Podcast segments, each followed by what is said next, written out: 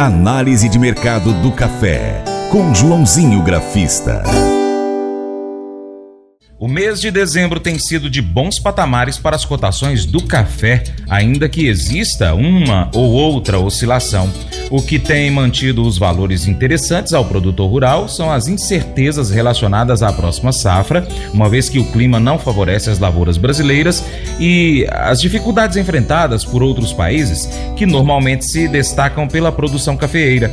O agente autônomo de investimentos, João Santaella Neto, Joãozinho Grafista, analisa esses movimentos de mercado, destacando o aumento da demanda pelo café robusta do Brasil, em meio à queda na produção dessa variedade no Vietnã. Ainda sobre as perdas, estima-se que mais de 15% das lavouras possam ter algum tipo de alteração por conta dos impactos climáticos.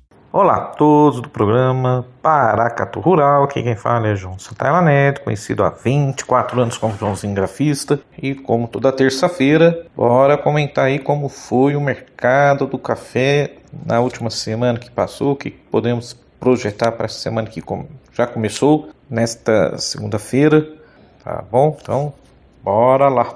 Então vamos lá, vamos começar falando como sempre pelo menos no café, gosto de falar um pouco mais primeiro do gráfico, depois a gente ir nos fundamentos. Ontem, segunda-feira, tivemos. O dia foi um pouco volátil, sobe e desce, mas acabou prevalecendo a alta. 180 pontos de alta, fechando a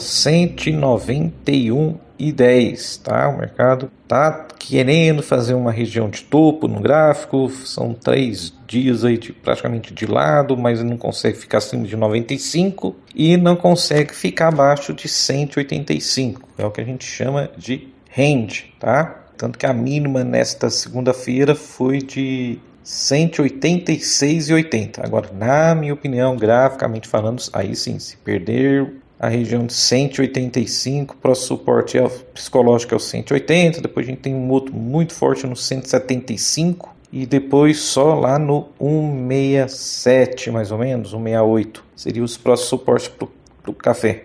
E resistência, lógico, se romper os, 200, os 195 a próxima residência psicológica com caminhão de opções de venda é só lá nos 200 centos por libra piso. É lógico, depois dos 200 a gente tem uma próxima só lá nos 208. É, e a gente sabe que o clima continua ditando esse movimento forte de alta, principalmente no caso do café Conilon, que, apesar que nesta segunda-feira caiu bem, caiu 1%, fechando a 2.796 dólares a tonelada, depois de ter atingido uma máxima de 15 anos na semana passada, nos 2.860 dólares. É, nesta segunda-feira, o famoso banco Rabobank disse que os fluxos limitados de robusta do principal produtor, que é o Vietnã, estão estimulando a demanda por robusta brasileiro, quer dizer, eles estão colhendo café agora, nós terminamos a colheita, nós estamos colocando esse café no mercado, os exportadores, então eles estão aproveitando para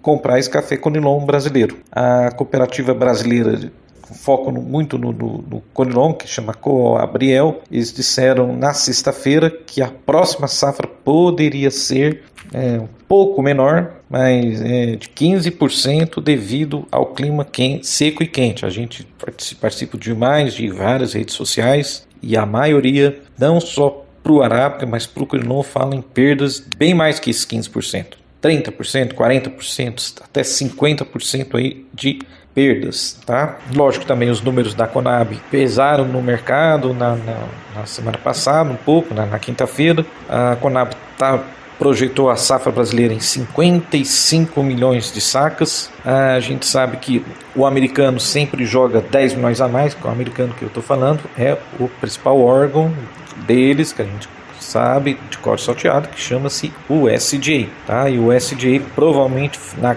fala em torno de 65, 66, 67 é o número deles, né?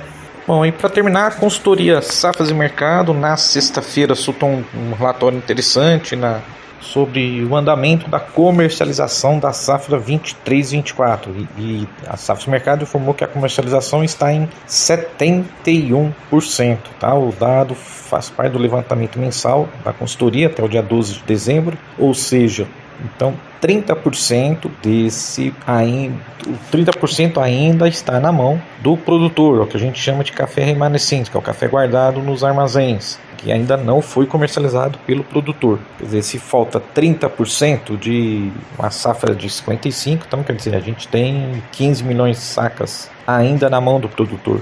Complementaria dizendo que é, tudo bem, a, a maioria dos corretores sempre tiram uma mini férias entre Natal, Réveillon e a primeira semana de janeiro. É, eu acho que a gente está lá, eles estão entrando no inverno, Europa no inverno, então há um consumo maior de café. É lógico que eles, o americano gosta muito do café gelado da Starbucks, né? A gente sempre vê com aqueles copinhos, mas nós estamos entrando, eles estão entrando no inverno, há um consumo maior de café né? E, e, na minha opinião, o mercado, uma hora ou outra, ele vai ter que aliviar bem esse movimento de alta gigante que ele veio fazendo desde final de setembro ali, quando estava nos 150 centos por libra peso e veio até 190. Então ainda a gente tem como eu comentei no início, ainda acredito numa possível realização de pelo menos o mercado voltar uns, uns, pelo menos um físico voltar a 900, quem sabe até 850 reais, tá? Então é o que eu sempre falo para o produtor, nos cursos que eu dou, na, na, nas palestras, mentoria, que aproveita, o produtor aproveita esses preços, mil reais, na minha opinião ainda é um excelente preço aí e bora vender um pouco aí, né? Abraços a todos, vai café, vai commodities. Mas eu vou dizer uma coisa pra você, viu? É, se quiser colocar propaganda sua aqui nesse programa, ó, eu vou dizer um negócio, você vai ter um resultado bom demais, senhor. É isso mesmo, é facinho, facinho, senhor. Você pode entrar em contato com os meninos ligando o telefone deles. É o 38, é o 991810123. Bem fácil. É muito bom porque aí a sua empresa vai sair dentro de um programa que é ligado aí ao homem para a mulher do campo. É nós que vai estar tá assistindo e também vai ver sua propaganda. É bom ou não é?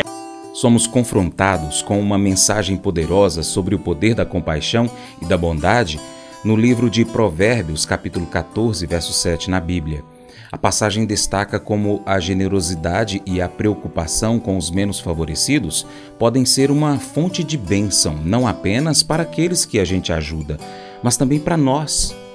A mensagem nos lembra que ao negligenciarmos os necessitados e oprimidos, nós desconsideramos não apenas suas necessidades físicas, mas a oportunidade de sermos instrumentos de Deus para aliviar o seu sofrimento. A compaixão e a bondade não são apenas virtudes morais, mas expressões práticas de amor e cuidado pelos outros. Somos desafiados a não fecharmos nossos corações diante das necessidades dos que nos rodeiam, mas a agirmos com misericórdia e generosidade. Essa atitude de preocupação genuína com o bem-estar dos menos favorecidos é uma manifestação do amor de Deus em nossas vidas. Além disso, quando nós somos generosos, receberemos generosidade em troca também. Podemos então refletir sobre como nós temos praticado a compaixão e a bondade nas nossas vidas. Nós estamos dispostos a ajudar os necessitados, a ser um canal de bênção para aqueles que sofrem. Esse devocional faz parte do plano de estudos Sabedoria em Provérbios 14, do aplicativo bíblia.com. Muito obrigado pela sua atenção. Deus te abençoe e até o próximo encontro. Tchau, tchau.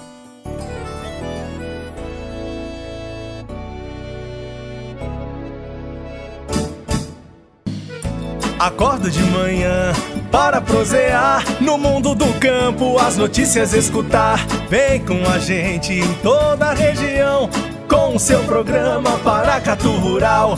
Tem notícias, informação e o mais importante, sua participação. Programa Paracatu Rural. Programa Paracatu Rural.